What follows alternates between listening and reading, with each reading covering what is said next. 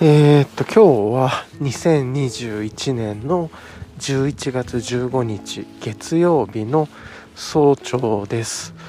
いや今日はねもう結構ちょっとね肌寒いなって外に出て思う感覚の、えー、あれですね。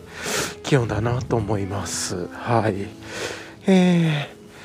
空はね、えー、ともう澄み渡る青空という感じでも雲もなくなんか今ちょうどね鳥も123なんかね10匹ぐらいがこうわーっと空を待っててっていう感じで雲も全然なくてうん。今日はいい天気だなっていう感じでただね今までの朝よりは若干肌寒くは感じますね。で一応ちょっと今出てきたばっかりなんでまだ気温が調整できてないと思うんですけど今15.6度で湿度49%やっぱりね出てきたばっかりで15点っていうのはちょっと寒く感じるなと思いますね。多分もうちょっと歩いてたら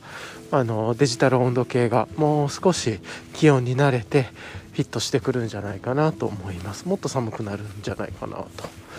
はい。でねもう11月15日って早いですよね。もう今年もあと残すところ1ヶ月半ということでもうほぼ終わりに向かって来年のこととかもどんどんやっていくっていうような感じの時期に来たなってちょっとね改めて気持ち的には思いました、はいまあ、どんどんやっていくって言ってもねどんどんやるわけではないんですけれどこうね日々のプロセスがこう次のプロセスどうしようかなとか次のルーティンなんかルーティンをどうしようかなとかなんかそれぐらいのレベルでちょっとずつこう幹が変わっていくようななんかそういう枝が変わっていくようなどういう葉を生やすか、まあ、なんかそんな感じで考えれたらなと思ってます。はい、まあ、どういう耕し方をするかとかかもしれないですね。はい以上です。あれですね。畑が青々と育っててなんかね野菜がわーっと大きく葉が大きくなってきてこれキャベツとかかな。うん。いやなんかすごいいい感じですね。はい、ということで、えー、とまたね定番のいつもの今日のレイヤリングからお話ししたいなと思うんですけれどもえっ、とね今日はあれですね、まあ、いつものレイヤリングにちょっとだけ検証という意味で変化をつけてっていうことを今やってます。はい。えっ、とね実際ねどんな変化かっていうのは後でお話しますね。はい。えーと、じゃあまず、えーとまあ、ここもういつも通りなんですけれどもベースレイヤーとしては、えーと、大和道さんの100%ライトメリノジップかな。なんかあのメリノ薄手のメリノの、えーとまあ、長袖に、えー、と胸元までジッパーがついてるようなモデルのものです。はい。でえー、っとまあまあこれあの別にね長袖だったら何でもいいと思うんで薄手のやつ別にジップついてなくていいと思います。あのなんとなく今年買っていくつか持ってるんでそのまま使ってるだけっていう感じです。去年とかはねもうジップモデルじゃなくて普通のモデルを使ってました薄手の。はい。でこの上にアルファベストを着てますね。同じく大和道さんの。でこれポーラーテックアルファダイレクトのえーと、ベストで、ま、すごく優秀ですね。同じくね。なんかいろいろポーラーテックアルファを使ったねセンチデザインのフーディーとかいろいろ出てますが自分はこれを使ってるっていう感じですね。あとオクタを使ったねスタイルアイダーラボさんからのあのシリーズであるとかあでえっと他なんだいっぱいいろいろ出てますよね。ベストで言うとそんな感じだし。あとはえー、っとアクシーズクイーンさんとか。えー、オクタで言うとアクシーズクイーンさんとかえー、っと何ですアドリフトとかあのそうそうそう。ショッパーさんの？うんそうそうそうそう。ショッパーさんが出してるあのオリジナルラインのものとかなんかねいろいろと出てきてるなとは思うんですけど、まあ、ちょっとねいくつか、えー、っと前の回とかこのポッドキャストの前の回とか前の前の回とかに、まあ、その辺りはちょっと話したりしています。はい。っていう感じがあってで今日は、え、っとせっかくの検証なんでえっとね今日ねこの一番上いつもはね UL シャツとかあとはえー、っとなんだうんとエンライテンエクイプメントのウィンドカッパーフィールドシャツみたいないつもはちょっと薄手のねシャツか、えー、っと薄手のウィンドシェルみたいなのを履きてでまあいつでも暑くなったら、えー、とくしゃくしゃっとその上着をまああのまずはボタンを開けるってとかでもしくは、えっと、くしゃくしゃっと丸めても脱いでしまってくしゃくしゃ丸めてズボンのポケットだったりファニーパックに入れちゃうっていうようなことで、えーとまあ、すごく調整しやすいような感じにしてます。で、えっと今日なんですけれども昨日ねあそうそう。今日昨日はね、えっとそれで言うとエンライテンエクイプメントの、えー、っと昨日おとといかな昨日昨日かえっと、エンライテンエクイプメントのビスプレインジャケットっていう、まあ、超薄手のね超軽量の、えー、っと防水糖質性にすごく優れている、え、っとレインジャケットを、え、っとアウターとしてそうそうそうアウターとしてちょっと試したっていうところがうんうんそうそうそうあってでそれ以外の、うん、というところでえっ、とね昨日そういう感じでアウターまあちょっといつもと変化してみようと思ってそういう検証してたっていう感じで、まあ、実際の抜けの良さであるとかえー、っと何て言うんだろうその群れ感とかを確認したっていう感じだったんですね。でじゃあ今日はっていうところで今日は、えっと、同じく、えっと、大和道さんのえ、っとね今日はねオールウェザージャケットの方、えー、っと最近出ましたよね。11月に発売されたえっとオールウェザー。大和道さんが今年からねオールウェザーフーディーとかで出されたオールウェザー素材のものの、えー、っとジャケットって言えばいいのかな。ダブルジップタイプのものっていうのを今上に羽織って動いています。でえっ、とね結構ねこれ今日今えっ、とあ今ね11.3度で湿度64%要はね昨日かな？に、えっと、エンライテンエクイプメントのディスプレインジャケットで試した時だいぶ寒くなってるんですけれども昨日が何度ぐらいだったかな？多分10ちょっと間違えてるかもしれない。11度は絶対に行ってなくて多分あったかいな普通ぐらいだな。1415度とか。なんか17度20度とかなんかその辺りだったんじゃないかな、まあ、15度以上にあったと思うんですなんですけど今日は今歩いてると11度でちょっと手が手の甲寒いなとかって思ってるんですけどその状態でえー、っと体のね上半身が結構熱いっす。で今ちょっとダブルジップ下の方も開けてで上もねちょっと開けてるんですね。でなんですけど結構暑くてビスプレインジャケットとは全然違いますね。もうちょっとね風の抜け感があるかなとかね思ったんですけど、まあ、なかなかね雨も降らないんで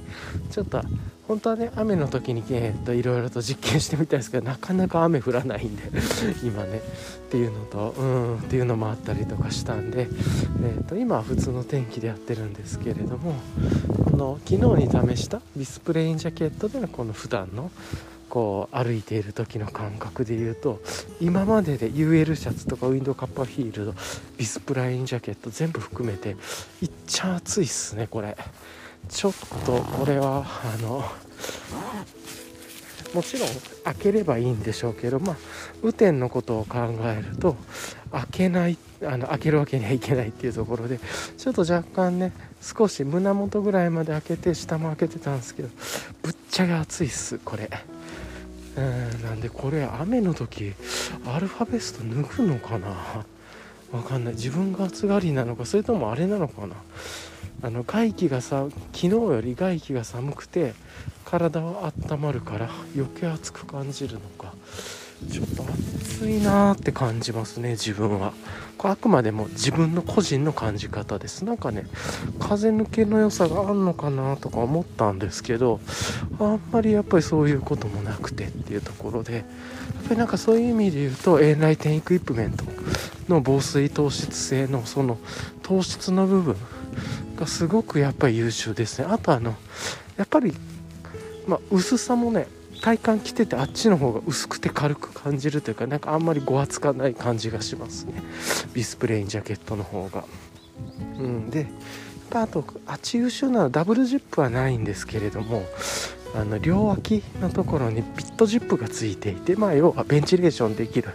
ジッパーがついてるんでそれ開けてたっていうのもあってそれがやっぱり超強力だそれも超強力に効いてるんだろうなと思ったりとかして個人的にはちょっとしたそのウィンドシェルも含めて軽量でって使うんだったらちょっとね用途がいろいろ違ったりとかすると思うんですけど普段使いとかさっと来て何も考えずかつこういう アクティブインサレーションっていうのかなアルファベストであったりとかそういう定時のオクタの素材とかあとは、えーと、プリマロフトとか、えーと、だけ、えーと、OMM とかね。OMM プラスオコアプラスとか。あとは最近ショッパーさんが作ってるメリノサーマルとか。なんかその辺りのアクティブインサレーションと組み合わせるのであれば自分はビスプレインジャケットの方が好み。自分のなんかこう体感では好みだなと思いますね。ただあのこれ雨が降った時に例えばなんだけれどもフードをかぶる。っていう時にはフードの形とかね、えっと、かなりその大和道さんオールウェザーこだわってらっしゃるみたいでとかあとはこの紐の縛り方とかもですね。単にあのこう 首元から出てる両脇の紐下に引っ張るだけで締めれるとかいろいろ細かいギミックもあったりするんでたりフードの形とかこの辺りはね実際に雨が降ってみないと分かんないなとはちょっと思ったりはするんですけれども今、え、っとこの10ちょっと気温見てみましょうか。10.6度ですね今湿度66%この10度10度で10.6度結構もうこの秋冬でいうとね先日おとといかなその前ぐらいが1回10度になったんですけどそれまでずっと10度行くことほぼ少なかったんですけどその、まあ、ほぼ秋冬の中でだいぶ今一番寒いだろうっていう時期の中でもだいぶ暑く感じますね。正直暑いなってもうちょっと一回別に今雨降ってないで無理せずちょっとジップをもう脱いでしまう。あの開けて単純にシェルとしてというか羽織るものとして着ようかなと思います。これでちょうどいいぐらいですかね。これでもちょっと暑いかなって感じるかもしれない。です、なんでちょっとこのアクティブインサレーションとの組み合わせで言うと自分の好みはビスプレインジャケット A ライテンクイプメントビスプレインジャケットだなとちょっと思ったりしました。ただねいろんな形であるとかプロダクトの用途とか使い方によって全然違うのとあと本来でいう今雨が降ってる場合でもないしあくまでも1日ショットで晴れてる日にいつも通りのことやってみようと思って試しただけなんでこれいろんなシーンでやってみないとね絶対にわからないんで、まあ、まずは普段の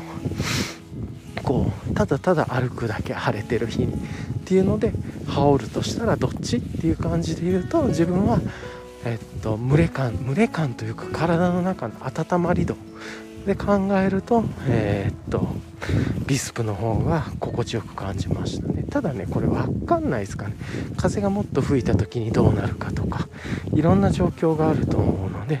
個人的にはちょっといろいろとまだねいろんな検証した方がいいんだろうなと思いつつです。けどそんな感じは思いちなみにじゃあボトムはどうなんだっていうとボトムは昨日のね検証と同じで、まあ、ずっと最近同じですけれども大和道さんのライトアルファタイツを履いてやってます。またね他のタイツとかもいろいろ試しながらやってみたいなとかアクティブインサレーション試したいなと思いつつしばらくはずっとね同じものでやってこう変化を楽しむというか。でその上にライト5ポケットパンツを今日履いてます。まあ昨日もですねしばらくずっとっていうことでこの大和道さんが、ま提案されていた履き方の一つでライトアルファタイツに、えー、っとライト5ポケットパンツ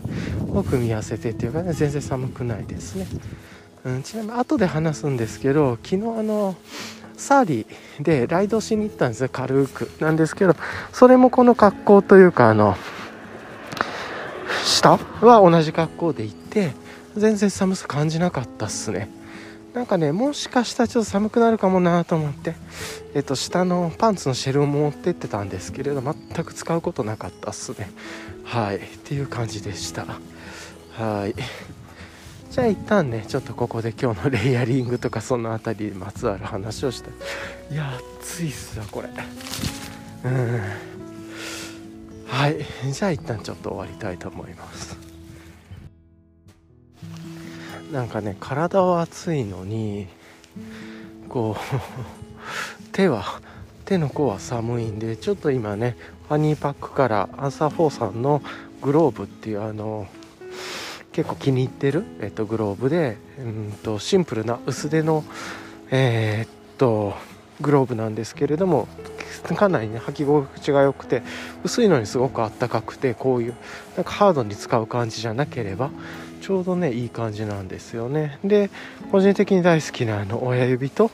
えー、と人差し指が開けれるっていうスマホの、ね、タッチパネル対応ではないんですけど自分はねこのこの指の親指親指と人差し指が上げれるのが結構好きでこれを気に入って使ってます。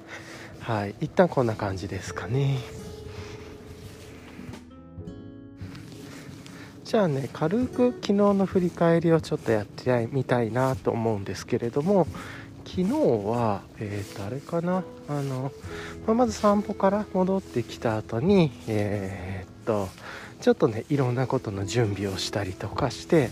で昨日ねちょっと海外からも連絡が来てたりとかしてたんでそのやり取りとかちょっとドキュメント作るとかいろいろやったりとかしてっていうことでちょっとね初めて作るドキュメントだったんで少し手間が取ったりしたんだけれどもまあなんとかうまくいってっていう感じでした。はい。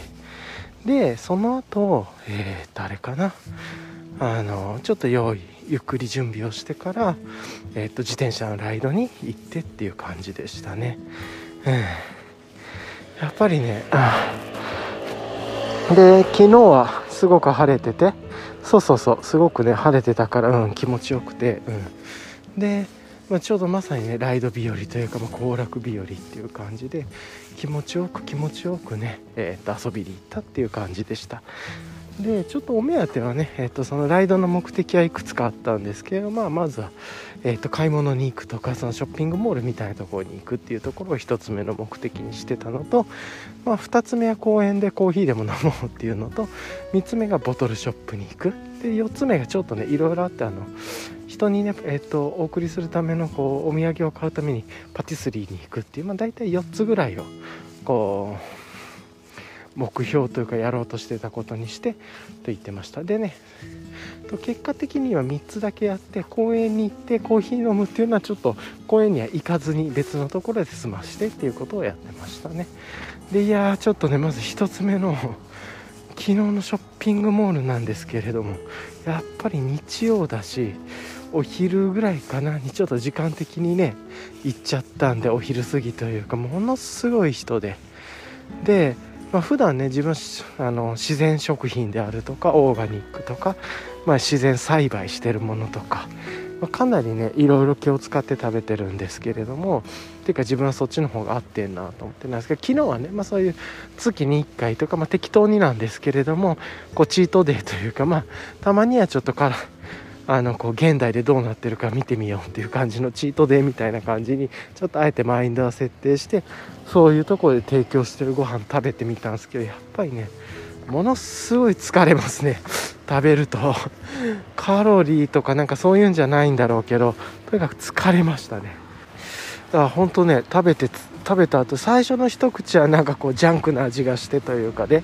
ちょっとあ美味しい美味しいというかなんかこんな感じかと思って食べてたんです。けどもうだんだん何口目からかかなんかね何種類かちょっと頼んでみてっていう感じで食べてたんですけれどもだんだんもう疲れてきて気持ち悪くなってっていう感じででやっぱりもう食べきれなくて量も多くて。なんであの最終的には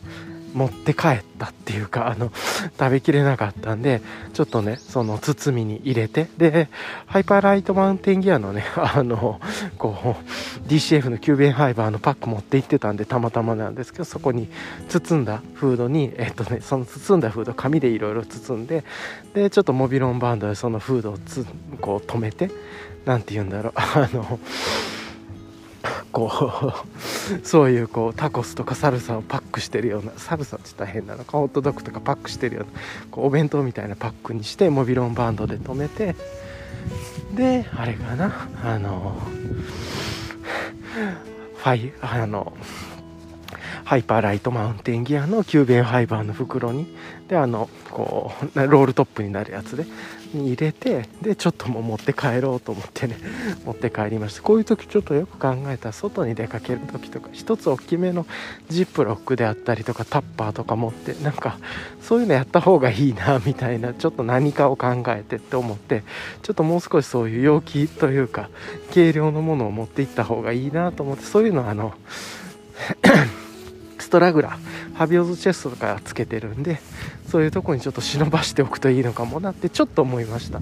やっぱりこうやってねずっと言ってるあのことがあってものがあるというかあこういうことが起こるのかって思うとじゃあねなんかねいつもわざわざ毎回用意するのは大変なんでそういうちょっと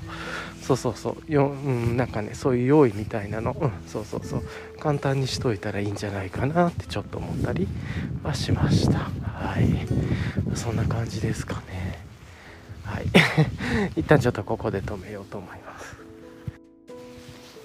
でまあねそんな感じでちょっとね疲れるなとか思ってそういうの食べていやもうこれ無理だなとか思って。でその後ねちょっとそのショッピングモールというかっていうところで、まあ、買いたいものとかなんかちょっといろいろ見ようかって、まあ、ものすごい人でさすがに日曜日のお昼っていう感じでものすごい人だしっていうとこ大変だなと思ってちょっと早く出たいなっていう気持ちになったんでちょっといくつかね食品系をだけあのオーガニック系の食材だけちょっとあったんでそれだけ買ってとかかなっていうのでいくつか買ってちょっともうまとめて支払って早々に出る。早々に出るって言ってもねちょっと時間広いから時間かかったんですけれどもまあなんかそんな感じで過ごしたりしてました。はい。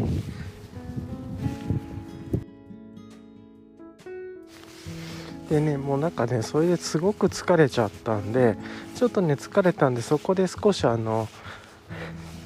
昨日はねなんかこうどっかでねえっ、とこうアルストとか使ってコーヒーライドしてっていうようなイメージではなかったんでもう家で朝入りのコーヒードリップしてあのサーモスのボトルに入れて持って行ってたんですね。そうそうそう。なんでなんか全然あのこうでも疲れたんでちょっとねその公園に行くとかの前で少し座ってゆっくりしてうん。で コーヒーを飲んであ美味しいなと思ってなんかそういうちょっとこうゆっくりした感じをショッピングモールの近くでやったりしてもうそれですごく、うん、体力も取られてしまって、まあ、とにかく疲れましたねああいうこうジャンクな感じのところでかつ人が多くてっていうところはまあでもねそれを自分で選んでいってるから別にいいんですけどそういうのも体験しようと思ってっていうのと、まあ、目的もあったっていうのもあるんで。まあそれはそれでいいかなと思ってやってるっていう感じですね。なんで、まあ、そんな感じでちょっと疲れたんで早々にじゃあちょっと公園ね本当は行こうかなと思ってたんだけれどもちょっと時間もねあの意外と押してしまったっていうのもあったんでじゃあもうボトルショップ、うん、そうそうそうそう。なんかねもう先にボトルショップに行こっかって思ってうん。で そうそうそう。でじゃあちょっとボトルショップに行くんだったらどういうルート行こうっつって前にね通ったことのある気持ちのいい道がうんあったからそっちを通っていこうと思ってもう本当にこう風景を見るライドに変えて淡々とこう気持ちよくライドを進んでいくっていうようなことをやってましたね、うん、それはね気持ちよかったですね。やっぱりこうこう人がこう密になってる状態のところから避けて本当はねもう少しちょっと離れたすごく気持ちのいい公園とライドする場所とかもあるんですけれどもちょっとまあそこまで行く元気もなくなってしまってっていう感じででちょっとボトルショップに行ってまあそこからねそんなに遠くもなかったんで、うん、なんでボトルショップに行ってであれかなあのーいくつか、うん、昨日はね国内のえっとブルワリーさん。えー、っと多分確か昨日買ったのあれかな。えー、っとバテレさんとウエストコーストブリューイングさんとあと宇宙ブリューイングさんかな。のその3つを中心にちょっといくつか買ってみてっていう感じとか飲んだことあるやつ買ったり飲んだことないやつ買ったりっていう感じで少しだけ買ってっていう感じで。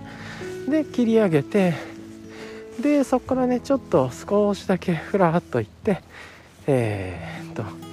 そのお土産というか人に送るための、えー、と物を買うために、まあ、帰り道なんですけれどもちょうどねパティスリーがあるんですあのお気に入りのパティスリー自分はもうねそんな甘いもの食べないですけどお気に入りのパティスリーに行ってでまあ家用のお土産用のスイーツとあと人に送るためのそのスイーツというかをちょっと買ったっていう感じですね。でちょうどね近くにスーパーもあったんでそこでスーパーで少しだけ買い物してっていう感じで、うん、でちょうどねえっともともとこうぶり大根とか作ろうと思っていてまあぶり大根かいわし大根か作ろうかなと思っていてイワシをねまあ昨日イワシにしようかなと思ってイワシね買ってなかったんですね。なんだけれどもあのちょうどそのスーパーでねあの天然のブリの釜がめちゃくちゃ安く売ってて確かなんかワンパック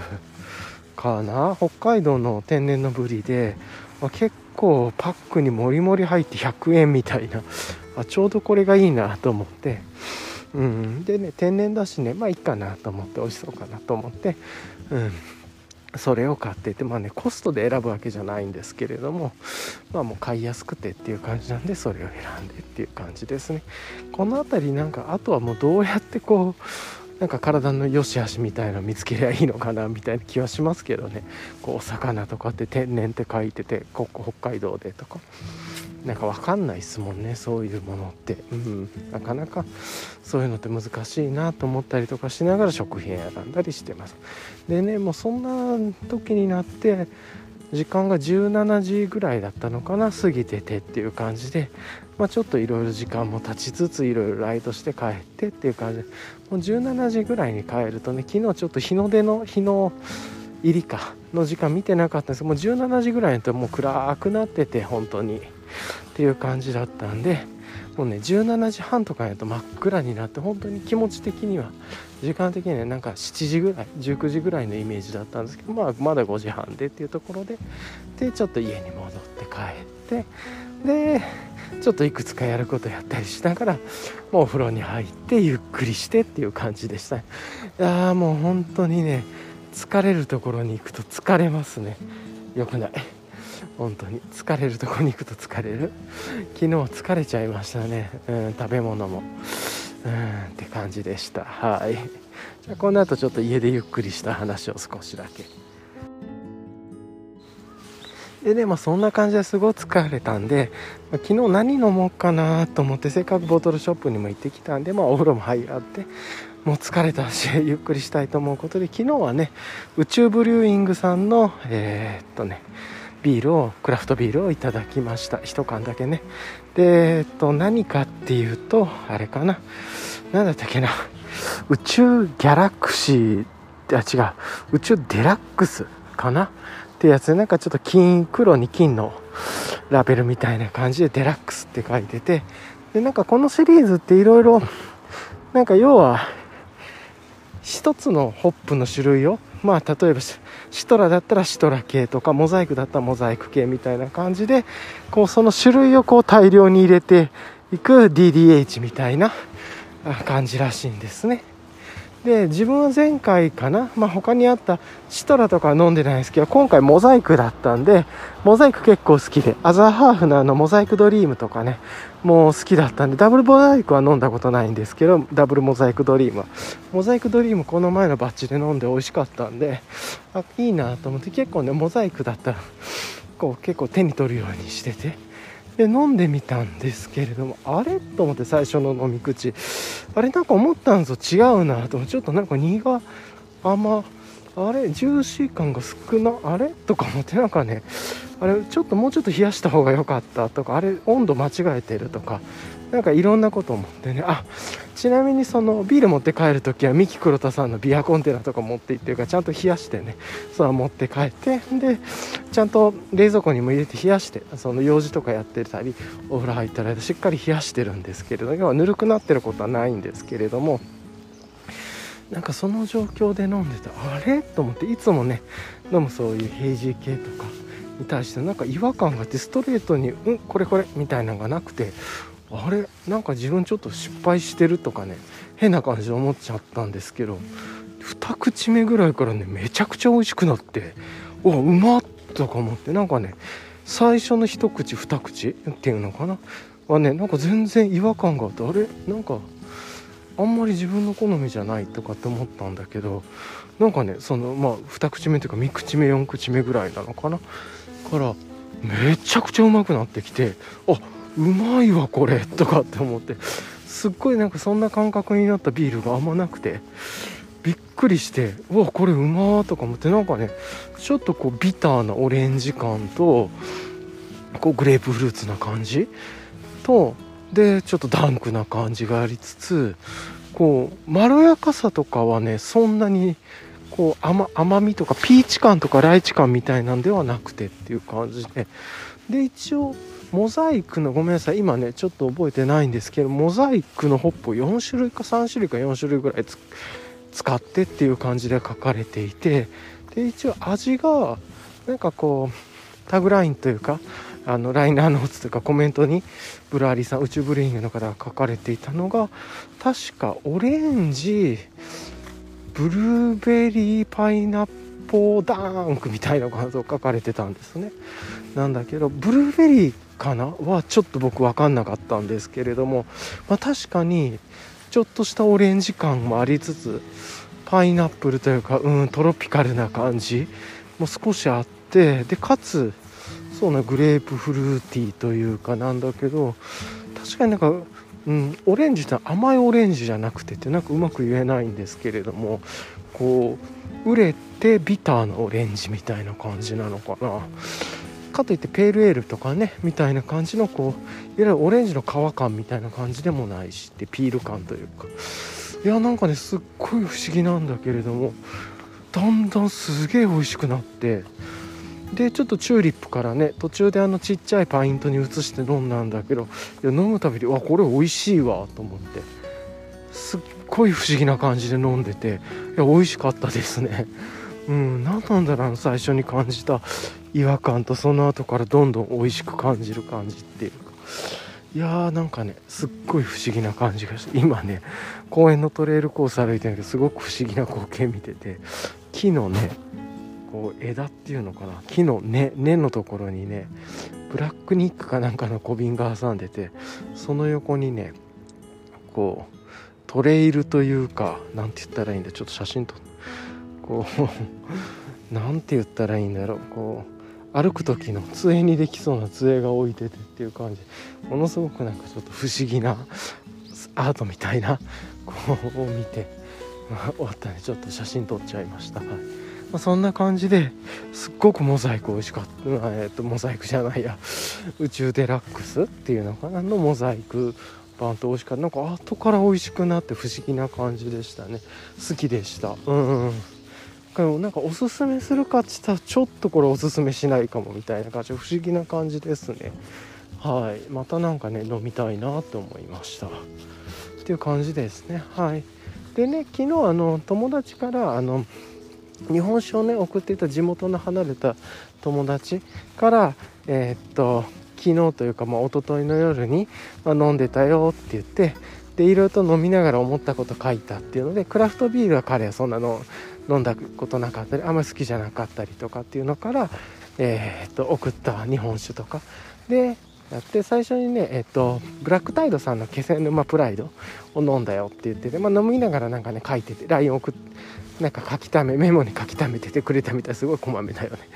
でそれをあの LINE で今日のお昼ぐらいに送ってくれてて僕ちょっと出かけてたんで全然見れてなくてっていう感じで。でブラックタイズさんの気仙沼プライドを飲んでていやこれ美味しくてもしこれが近所に売ってたら自分これ選んで買うわって言ってくれてて嬉しかったですね。そういうこうペールエールというか IPA の美味しさみたいなところをあのしっかりなんかこう伝わったみたいで合わせてね、えっと、バテレさんのマグノリアとウエストコーストビルーイングの、まあ、そっちがね IPA っぽいもういわゆるこう香り高いその気仙沼プライドっぽい感じのものともう一つがえーと、WCB さんのフューチャーアルケミスト、まあ、ちょうどねなんかクラフトビールって送るの難しくてたまたま手に入って自分が飲んであちょっとこれ美味しいかもなっていうか好みに合うなって思ったものをまた行った時にも売ってたら買ってみたいな。なんかそんな感じの送り方だったんでなかなか難しいんですけど、まあ、その時手に入ったもので自分も飲んだことあってこれはあおすすめというかね飲んでほしいなって特にそんなにクラフトビールとかその知らなくてっていう感じだったらっていう感じで。でその後ね次にえっ、と「日本酒開けたよ」って書いててえっ、と何だったっけ栄光福田さんのうんと山形の酒造さんでしたっけ？こう間違ってるかもしれないですね。ちょっと自分は逆に日本酒詳しくないんで。で逆に彼送ってる方の彼は友達はえー、っと日本酒がすごい詳、まあ、結構好きでいろいろ詳しくてっていう感じで。で、まあ、ちょうどねバディの方と飲まれてたみたいでえー、っとエコ福田の、えー、っとプラチナですね、えっと、雪乙女かなんかを使っていた確かうんとうんなんだ室か生原酒みたいなそういう感じのやつだったと思うそれ飲んでちょっと甘めであなるほどフルーティーでこういう感じで確かに日本酒を逆に彼らの視座からするとあんまり日本酒を飲んだことがない人だったらこれおすすめしたいかもみたいな最初の入りでいいかもねっていうようなことで。でちょっとずつその食事と合わせながら少しこうは置いて飲むとだんだんちょっと違った面も見えてきて。でちょうど何て書いてたかななんかねうんとなんかミンチと何だったっけミンチとナスとルッコラの煮物？だっけな？ちょっと間違えたかルッコラとルッコラ入れんだとか思ってね。煮物に。ひき肉と合いびきひき肉となルッコラとなんかナスだったかレンコンだったかちょっと忘れたけどなんか美味しそうだなってもうそういう煮物みたいな。のと一緒に食べてたらだんだんだんだんこうプラチナの、えー、と香りも変わってきてでそこでね書いてた彼が片口に入れて飲んでたからかもしれないけどって言って俺片口って何なんだろうと思って全然自分日本酒のこと本当にあんまり知らないんで。で見たらなんかこう自分がねいつも酢の物とかあのなんかこうちょっとした和え物とか入れるのに家で使ってたこうちっちゃい器なんだけどこう何ていうの鳥のくちばしみたいなピュッとついてるようなやつっていうのかななんかこれ。うん。なんかねそれで飲んであこれ日本酒入れだったんだとか思ってあまりそんな深く調べてないんで昨日疲れてたしさーっと見た感じで見てなんであじゃあ僕もそれで飲んでみようと思ってそうそうそう。それで自分は英子福田さんの一緒に送ったプラチナムとは別のアルケミストっていう白いボトルで多分そっちは火入れしてない方プラチナ火入れしてるっぽくてっていう感じでそっちを開けながら飲んでそっちもねすごくフルーティーな感じのものなんですけれどもそれに、えー、とその片口に入れて飲む味の変化っていうのかな？温度の変化とか香りとか開いていくっていう感じなんですか楽しむっていうような感じなのか、まあ、ちょっと間違ってるのかもしれないんでまたちょっと時間があったら調べようかなと思うんですけれども。でうん。それに入れてちょっとおちょこというかに入れながら飲んでっていう感じで確かにあこういう飲み方面白いなと思ったりあと飲む量も決めれるんでいいなと思ったりもしました。なんかこの片口に入ってる分だけ飲んでもうあとは終わりとかね。なんかそういう感じで飲む量の可視化ができるのもいいなとちょっと思ったりしました。たまたまね家にその道具があったんで面白いなと思いつつっていうか、まあ、そんな感じでそのプラチナ友達も飲んだよって言ってで次にねえっとなんだね柑橘さん千葉の酒造の柑橘さんのえ、っと折り絡みっていうこちらもこれも山田錦だったんだ。かな使ってるお米の折り柄で2つね、えっと、柑橘の伝承菊ってやつ2つあって黄黄色と赤。で自分は赤色のなんかちょっと濁った感じの微発泡があるような感じが好きだったんでそっちをね送ったんだよね。でそれ飲むとさっきのプラチナとは対照的でえーと、こっちはこっちすごく美味しくてっていうのででなんかしめ鯖とかなんかお刺身残しといてそれでちょっと食べたらすごくあっていや面白いなって言ってくれてっていうのででバディの方はこっちの折り絡みの方が好きって言っていて自分はまだ両方ともまだ飲んでちょっと味の変化もしていくかまだ今判断つかないなとか言いつつっていう感じでまあなんかちょっといろいろ喜んでくれたみたいでで今ちょっとジョン・コルトレーンのこの音楽聴きながらこれ飲んで楽しんでるよとかっていう、まあ、その時のねリアルタイムの飲みながらログを書いててくれたみたいでそれ後追いで読ませてもらったんですけど LINE に送って。まあなんかそんな感じでその後はもう日本酒は終わって焼酎の水割りで、えー、とちょっと Amazon プライムでゆっくり映画を見なんか見てゆっくりした時間過ごしますとかって書いててありがとうって送ってくれててあなるほどそういう後って焼酎の水割り飲むんだとか確かに水っぽいの飲みたいもんでとか思ってなるほどねとか思ったりとか全然ね自分の飲み方とか違う。でそうやってねその彼の感想とか友達の感想を聞いたりすると自分はちょっと舌が若干お子様なのかなみたいな。なんかこうそんなにね複雑にいろいろ感じなかったりして、まあ、感じてるのかもしれないんですけどちょっとどっちかって言ったらねどれもその入りの入門のしやすそうなフルーティーな日本酒が好きなんだろうなと。まあそれをずっと飲んでるとだんだん違う変化を求めてきてみたいな、まあ、要はクラフトビールでヘイジーばっかりだんだん辛くなってくるからやっぱりペールエールみたいなの飲んでとかラが美味しいねピルスナってやっぱりいいよねとかね。なんかいろいろ出てくると思う。のでスタウトがみたいな感じで。日本酒でも多分そういうのがなんかあるんだろうからそういうことを踏まえて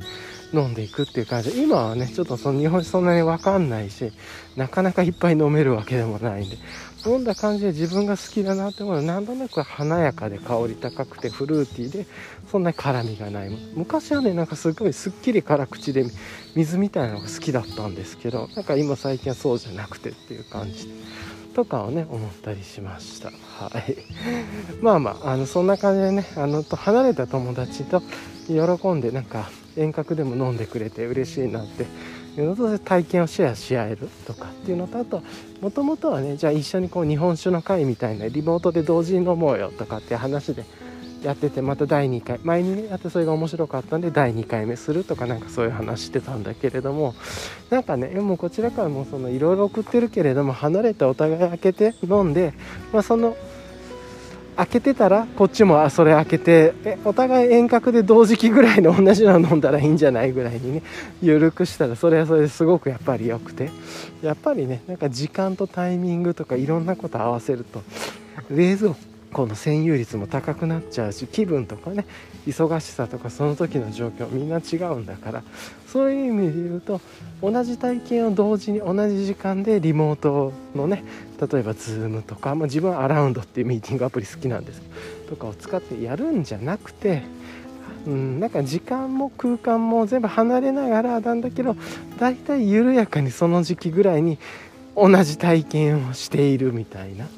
でそれをちょっと思ったことを自分のタイミングでちょっと伝えたりしてっていう。多分それだけでもねなんか「えー、そう思ったんだ」とかなんか会話がまあオンラインでも生まれるっていうのが生まれるしそうじゃなくてもその後であの実際にリモートとか、まあ、もしくはね直接会った時とかにね話した時に「ありがとう」から始まってそういう話ができたりするんじゃないかなと思って結構それが面白いなと思ったりしました。なんかねいろんなことの執着とかこうやったらいいはずっていうこととかの概念を外していくとまた違うことができてっていう感じでなんかねそのリモート飲み会で同じご飯で同じお酒でドンみたいなそれが体験だとかねなんかねそれだけじゃない価値観みたいなのもちょっとできるなとか思ったりしてなんとなくですけどそういうことを思ったりしました。はい。かな。うん。はいはい。なんかねそういうこと考えたりっていうとこですね。はい。ということで昨日はね自分は片口っていうのも知らなかったんでちょっとこういう飲み方面白いなと思って。あと何て言うんだろう。あのおちょこと横についてなんかもう全然本当知らないから縦長い細い何て言うんだあのこうあれもねあるんだけど使ってなかったなとかもちょっとそこら辺もいろいろ洗ってこう楽しんでみようかなと思ったりしました。なんかそんなことをちょっと道具に対しても思った日でしたね。はい。な感じのことを思っていろいろとねちょっとそんな感じで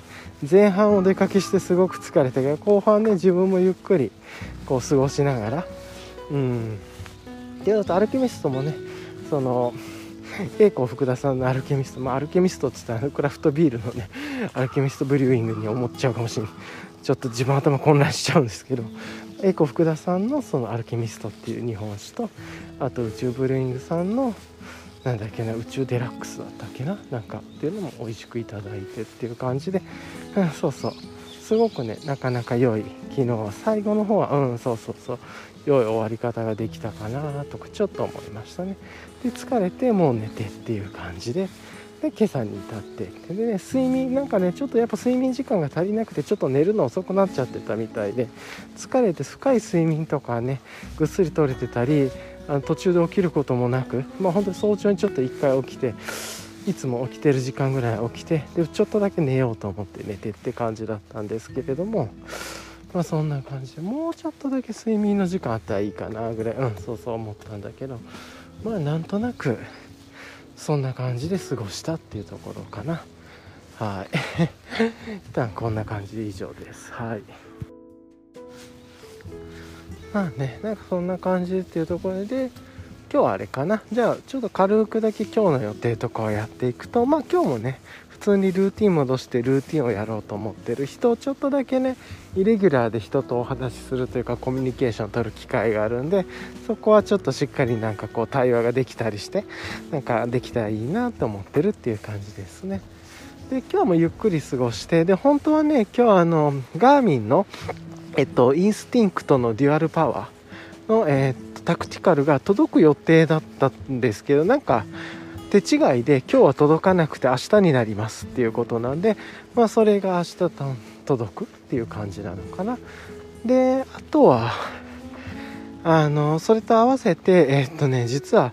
こうアマゾンさんでそのタクティカルにつけるこうガラスの何て言うんだろうクリアカバーというか保護フィルムであったり防塵のこう充電のところにねなんか防塵カバーみたいなところ充電ソケットの防塵カバーみたいなとか合わせていろいろちょっと切れ出してたオーガニック系の調味料とかが届くっていう今日はね予定なんですけどまあそう考えるとそれ明日でもよかったなとか思ったりしましたがまあちょっとタイミングがずれたんでそれはしょうがないなと思ってっていう感じでやってます。はい。なので今日はちょっとね荷物が届いたりしてあそういえば届くっていうと昨日あれですね、美味しいあの、自然栽培の、うん、野菜もね、昨日届いて、ちょうどね、その、昨日晩ご飯ね、あの 疲れて、時に、そういう自然栽培の野菜が届いたんで、それであっさり疲れたジャンクなご飯じゃなくてっていうのをいただいて、で、新鮮なね、えっ、ー、と、昨日に買ってた、一昨日に買ってたヒラメの、えっ、と、身を、切り身を、さばい、そのままさばいてもらったヒラメの切り身をお刺身にして、また食べてっていう感じあとタコかな。タコとヒラメとか食べて、まあ美味しかったですね。やっぱり、こう、加工品じゃなくてっていう、もうこれは完全に好みだと思うんですけど、そういう風にすると、うん、そうそう、すごく自分に合うなと思う。なんだけど、やっぱりあの、その、加工品のやつを持って帰って食べきれなかったら持って帰ってきてそれももう食べないといけないからもう食べててやっぱりねそれ夜食べて疲れましたねなかなか食べ物ってこうエネルギーをねもうあのマクロビオティックでも陰とか陽とかいろいろ出てくると思う。自分はその全然分かってないんですけれども。なんかそういうので言うとなんかそうじゃなくても体が疲れるご飯ってあるなとか、まあ、脂っこいとかね味付けがこういろいろ入ってるとかなんかなのかもしれないです。けどなかなかちょっとそこは疲れたりしましたね。やっぱもう無理はしないことっていう感じは大事だなと思いました。はい。っていう感じなんで、まあ、ちょっとね今日とあと明日もねその荷物が届いたりとかするんでうん。なんでまあ今日はちょっと荷物が届いたりあと明日はね体のメンテナンスっていう日で定期的な3週間に1回のメンテナンスデーにしてるんで明日はそれで歯のクリーニングに行ったりあとは内科で血液検査見たりとかしてっていう感じでまあそんな感じで過ごそうかなと思ってます。はい。一旦ちょっとそんな感じですかね。まあねあの今週の予定とか来週の予定もちょっと前に話してたのでちょっと割愛しようか。そんなに、ね、予定変わることがなかったんでそのガーミンがね届く日がずれたぐらいなのかなと思ってて。まあちょっと楽しみですね。それで次からそういう遊びを。大きなミミズだ。トレイルコース歩いてるんですけどすごく久しぶりにミミズ見ましたね。土から、うん、夏以来ぐらいじゃないですか？こんな大きなミミズをちょっと見たの、うん、っていう感じで過ごしてます。はい。いやそれにしてもやっぱりオールウェザージャケット暑いっすね。全開にしてるんですけれども暑くてっていう感じで。まあね全開にしたらちょっと風抜けがいいんでいいんですけど袖周りとかね熱く感じるし素材感もちょっとねビスプレーンジャケットにか比べるとちょっと暑いというかそれでも超薄いと思いますけどなんでなんかそういうことを感じながら今ちょっと歩いてあなんかあれかなしつけを犬の なんかこうなんかやってる人がいますね。はい。いやまあまあそんな感じで今過ごしてます。はい。じゃあちょっと一旦ここで切ります。はい。ちょっと水疲れたり水飲もうと思います。あそうだ。ちょうど昨日ねサーリーにつけてるあのテールランプの電池が切れちゃったんでそれもちょっと充電しとかないとな。そういうこともちょっと思ったりしました。はい。本当に自分のプライベートなあれです。タスクです。うん。あ思い出した。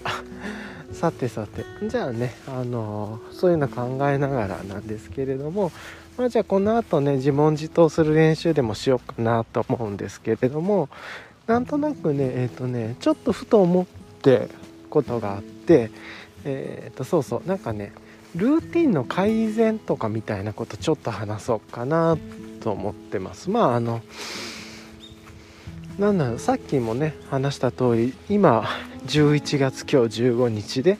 もう11月も残り半分だし今年で言うと残り1ヶ月半。で次2022年になってだんだんね今世界的にもこうちょっとコロナも収束って言ったら変なのかもしれないんですけどだいぶ感染にかかる方っていうのはこれまでの感じにすると数値的に減っていてっていう感じで本当にもう医療従事者の方であるとかもう本当にそういういろんな方たちとか飲食店の方とかいろんな方のこう努力とか協力とかそういうねあの一位の人々のまあそのいろいろなこうことを思ってできたからこそこういう状況になっていってるんだろうなとは思うんですけれどもえーとまあ、そういうのも含めると2022年はねこのちょっとイレギュラーな感じがあった2020年2021年コロナ禍で入ってっていうところとまた違った感じになるんだろうからちょっとずつルーティンも変わったりとか自分の考え方っていうのもちょっと変わっていくかもなみたいな感じもしているんですね。なんとなくですけど。でなんかそう思うと今ね自分がやってるルーティンとか生活の習慣がちょっと心地よすぎてというのもあってこれすごく良いことでも自分は大好きなんですけどちょっとねなんか新しい変化とかっていうよりはなんかルーティンが終わるとちょっとこれでほっとした感じになってあとはゆっくりしようみたいな気分になることもあるんでもうちょっとそうそうそうなんかねもうちょっとだけ、うん、変化をつけられないかなとか思ってなんかそれはどういう変化がいいのかとかそもそも変化することっていいんだっけみたいな問いもあると思うんですけどなんかねちょっとそのそういうことも含めてルーティンが自動的に変化していくようなルーティンを組み込めないかなっていう感じなのかな。ちょっとうまく言えないんですけれども。まあなんか例えば新しいことを一つやるとかねそういうのもやったりとか、うん、まあねなんとなくそんなこと考えたりとかして、まあ、あのもちろんねこれはこれでいい感じのことはずっと継続していきたいし自分も変化を望んでるわけじゃないんですけどちょっとね安定度が高すぎるなと思ってそれは何なんだろう。もちろん、ね、日々の気づきとかあの成果を求めたりとか自分はするわけじゃないんでプロセスがなんかいつなんとなくねプロセスがこう結果になってるというかそういうこう現象というか過ごし方が好きなんで何かにコミットするとかこういう目標でこれをやりますっていう成果の目標じゃなくてプロセス目標みたいな方が好きなんですね。この期間はこういうことを過ごすんだったらこういうことを、ま、メタ視点では学ぶとかこういうのっていう感じでなんかプロセス目標をあえてもう一個置く方が好きなんですけれども、まあ、その考えで言うとじゃあこれから1ヶ月半なんかルーティンをちょっと変えようかなって考える時になんかメタ的にそのルーティンをどうするかっていうことを考えることに対してのプロセス目標みたいな設定した方がいいのかなとかね。なんとなくそんなこと思ったり。まあなんかね分かりやすいのはスキルを身につけるとかなのかもしれないんですけれどもとか資格を取るとか。まあなんか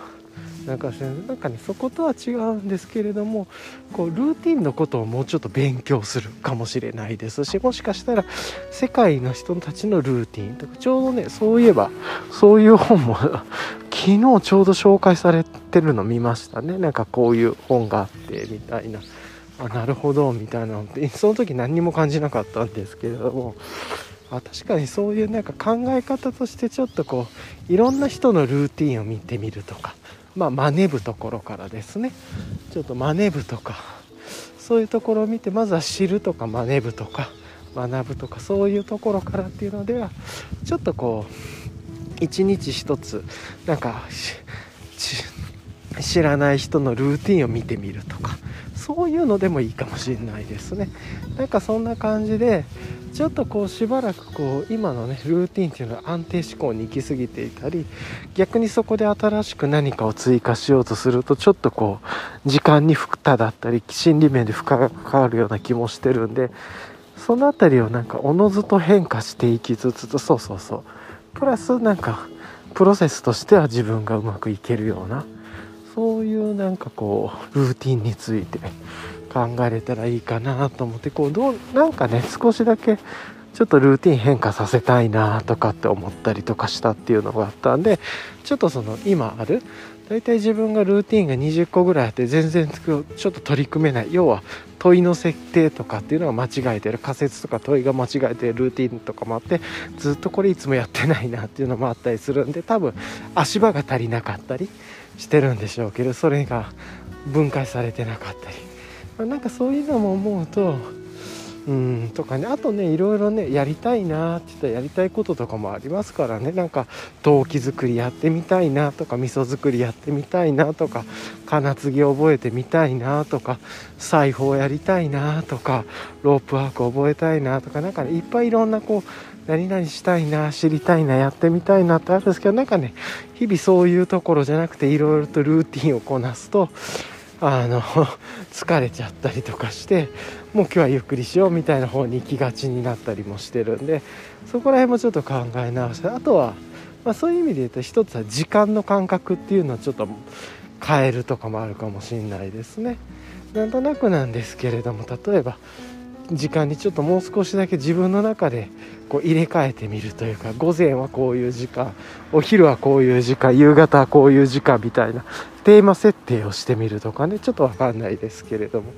よくあのあるのが1週間の過ごし方でも例えば組織でいうとどういうふうにこうミーティングが入ってるかみたいな。のでこう別に特に何も考えずに空いてる時間でどんどん定例とかが入っていたりみんなの都合でここに決まっただけっていう入れ方もあれば例えば週の初めはねボトムの方からの何て言うんでしょうね。あのトップダウンとボトムダウンでいうとボトムダウンから入ってくるようなミーティングの入れ方にしてだんだんそれが週の終わりの方にトップの方に伝わるような設計に週のミーティング設計みたいなのをするとかそういうのも一つあるんじゃないかなとかねあったりとかそういう意味で言うと1日の時間とは別に週の時間設計今で言うと自分で明確に週であるのは木曜日はルーティンを unlearning するっていうのと土曜日はもう単純に市場とか魚屋の都合でそこに行くみたいなあったりあと3週間に1回火曜日は病院に行くみたいなのがあるんですけどもうちょっとこう1週間の設計みたいなので例えば金曜は振り返りを入れるとか大きな振り返りを入れるとかかなとかを入れるとかなんかそういう感じで1週間とか月とか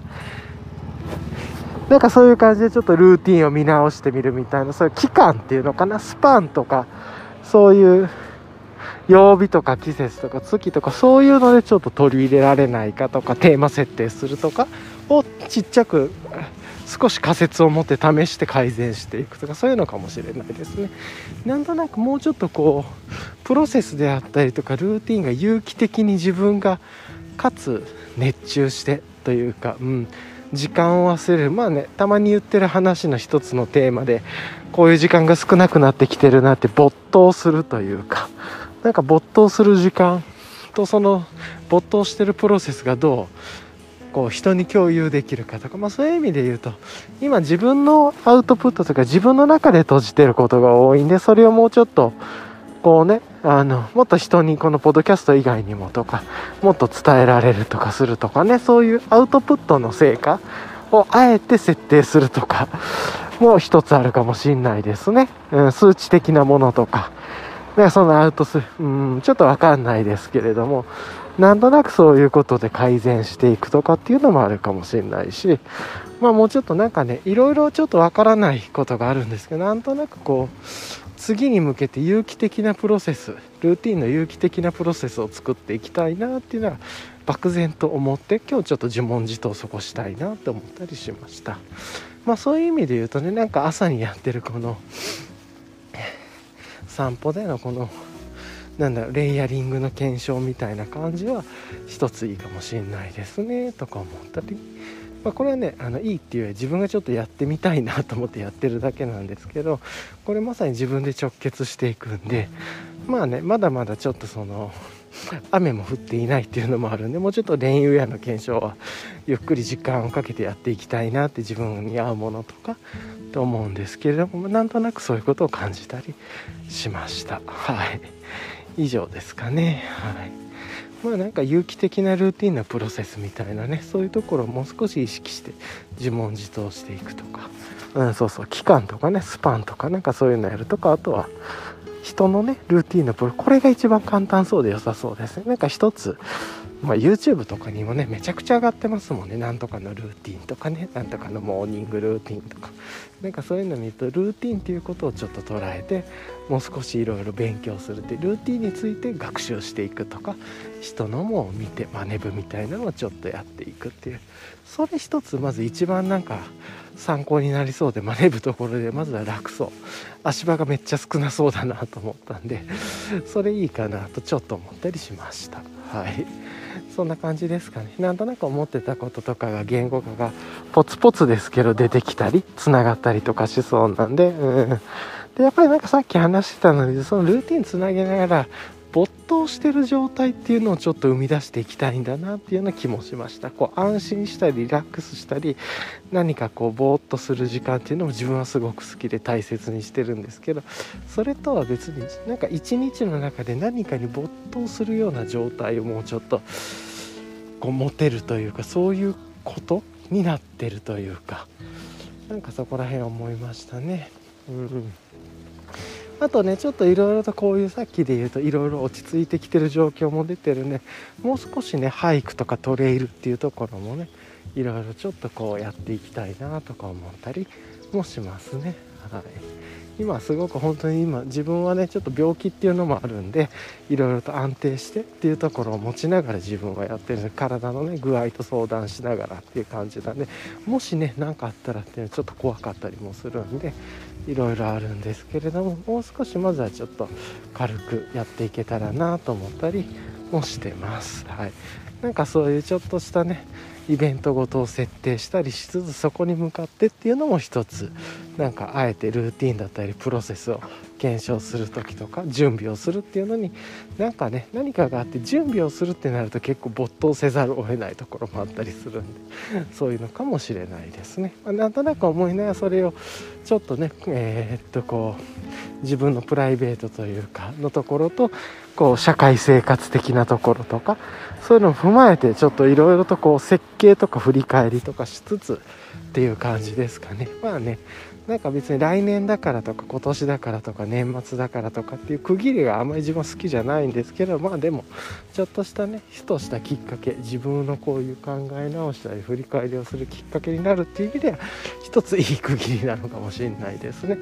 まあね年始に立てるとやりにくくなるんで そういうんじゃない立て方を自分はしたいですけれども。はい。っていう感じでなんとなくヒントとしてルーティンの動画を見るとか なんかそれぐらいから緩くやる足場が一番楽そうだなとちょっと思ったりしました。はい。っていう感じですかね。はい。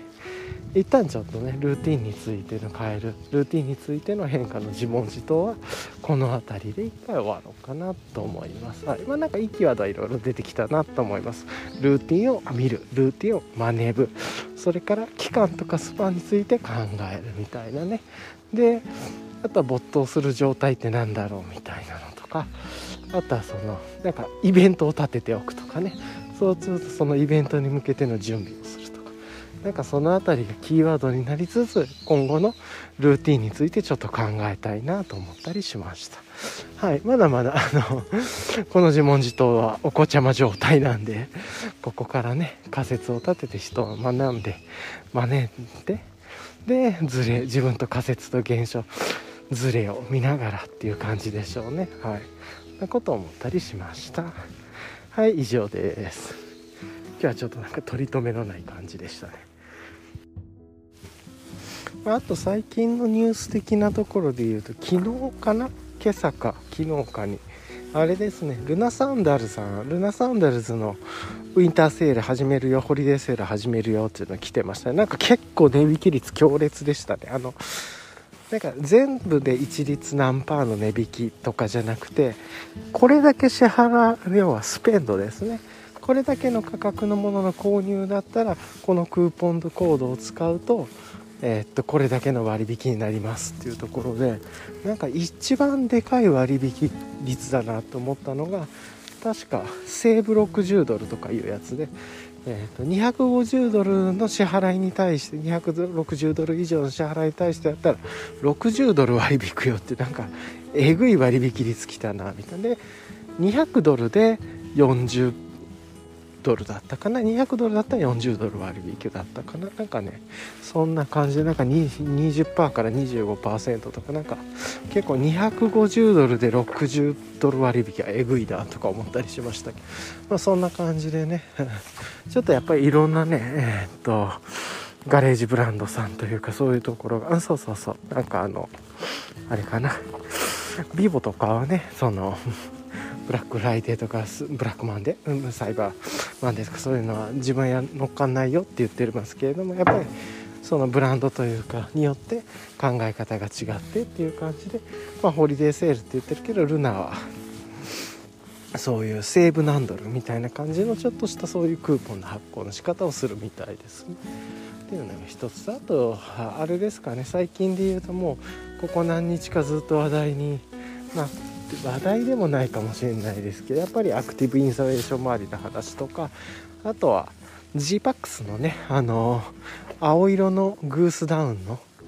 あのフーディーが出ててそれがまめちゃくちゃ軽いのよグースダウンだみたいな感じだったかなとかっていうのでまあちょっとこう少し話題になってるんじゃないかなって気になるっていう人もいるんじゃないかなと思ったりしますね。あとはなんか最近はあれですかね。色のこととかも出てるのかな。ちょっと疲れた時に あの トレイルとかにいて疲れた時に見るんだったらこうカーキとか原色じゃなくて小物はこう色が目立つ色の方がいいみたいなね。結構オレンジがいいとか。なんかそういう話がねあのある方からそういう話が出ててっていうのをその起点にちょっと結構なんか最近オレンジ色が盛り上がりを見せてるような感じもしました。はい。まあ、ちょっとしたちょっと細かい話ですけどそんなことであ面白いなって思ったり確かにそっかって思ったりして。なんとなくそういうこと思ったりしましたね。はい。うん。以上です。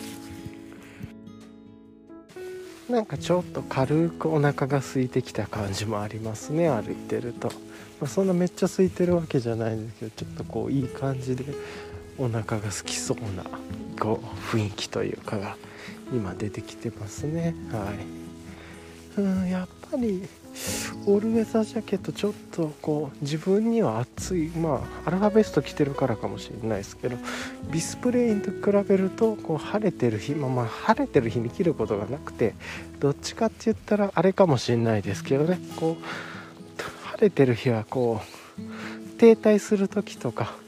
こうビバークじゃないですけどちょっとご飯食べる時とかに羽織るっていうイメージで使うのかもしんないですけどねこれ、なんだけどそれでもやっぱ雨の日ちょっと蒸れそうだなってビスプレイに比べるとっていう感じもしますね、うん、この辺りは何を選ぶかとか自分がどういう目的で使うのかとかどういうシーンを想定してるのかとか。